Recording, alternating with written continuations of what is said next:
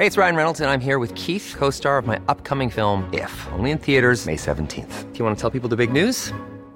All right, I'll do it. Sign up now and you'll get unlimited for $15 a month in six months of Paramount Plus Essential Plan on us. Mintmobile.com slash switch. Upfront payment of $45 equivalent to $15 per month. Unlimited over 40 gigabytes per month. Face lower speeds. Videos at 480p. Active Mint customers by 531.24 get six months of Paramount Plus Essential Plan. Auto renews after six months. Offer ends May 31st, 2024. Separate Paramount Plus registration required. Terms and conditions apply if rated PG.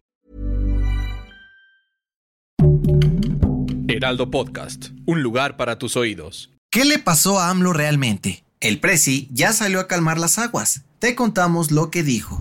Esto es Primera Plana de El Heraldo de México.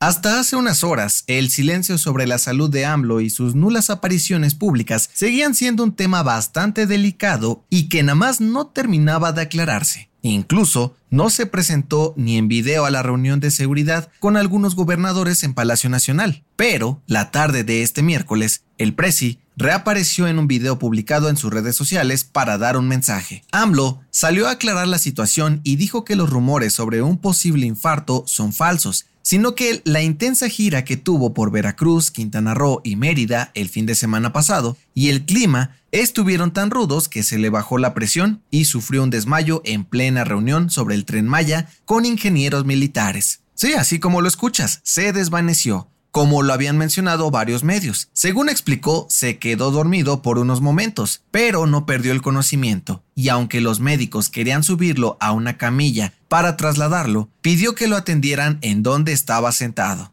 Además aseguró que lo atendieron de volada, le pusieron suero y luego de que los doctores determinaran que no hubo daños en el corazón o cerebro, lo volaron hasta la CDMX en ambulancia aérea. Ya hasta sonriente, López Obrador dijo que, en efecto, tiene COVID-19, pero se está recuperando y aprovechó para darle un raspón a sus adversarios, pues las especulaciones sobre su salud fueron falsas y seguirá luchando. Gracias por escucharnos. Si te gusta Primera Plana y quieres seguir bien informado, síguenos en Spotify para no perderte de las noticias más importantes. Apenas ayer te contábamos en este podcast que la Cámara de Diputados aprobó desaparecer el INSABI para quedar bajo el brazo del IMSS Bienestar. ¿Lo recuerdas? Pues este miércoles los legisladores le dieron cuello a dos organismos más. Con 257 votos a favor, 210 en contra y dos abstenciones, los legisladores aprobaron la nueva Ley General de Humanidades, Ciencias, Tecnologías e Innovación, con la cual dejará de existir el Consejo Nacional de Ciencia y Tecnología, CONACYT, y será reemplazado por el Consejo Nacional de Humanidades, Ciencias y Tecnologías. Los diputados le sacaron filo a la guillotina y ya entrados en gastos, también aprobaron desaparecer Financiera Rural, organismo que otorgaba créditos y otros servicios financieros a productores rurales. Con esta extinción de organismos, la Cámara de Diputados cerró su periodo ordinario de sesiones, pero quedó en el aire a algunos temas como la discusión sobre la reforma que reduce de 6 a 5 días laborales por 2 de descanso. Estuvieron movidas las cosas, ¿no lo crees? En otras noticias, en la mañanera de este miércoles, un representante de la Asociación Nacional de Locutores propuso crear un comité para candidatear a AMLO para el Premio Nobel de la Paz. El reportero aseguró que sus políticas para erradicar la violencia en México es comparable con las acciones de Mahatma Gandhi y Nelson Mandela.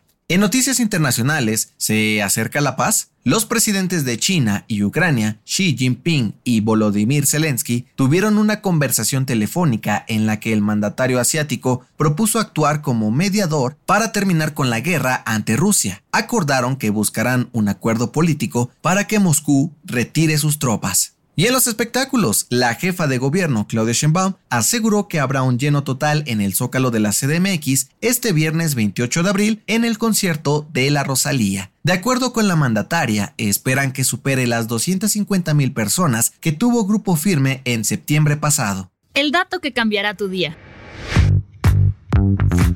Cuando se trata de viajar en coche, hay dos tipos de personas. Las que van despiertas todo el camino para admirar el paisaje y los que se duermen apenas se suben.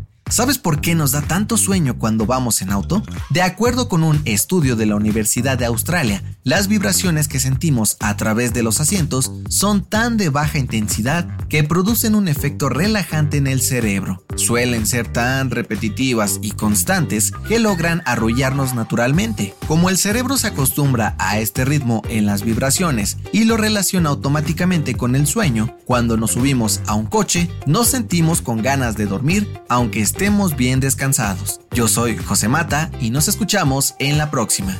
Esto fue Primera Plana, un podcast del Heraldo de México. Encuentra nuestra primera plana en el periódico impreso, página web y ahora en podcast.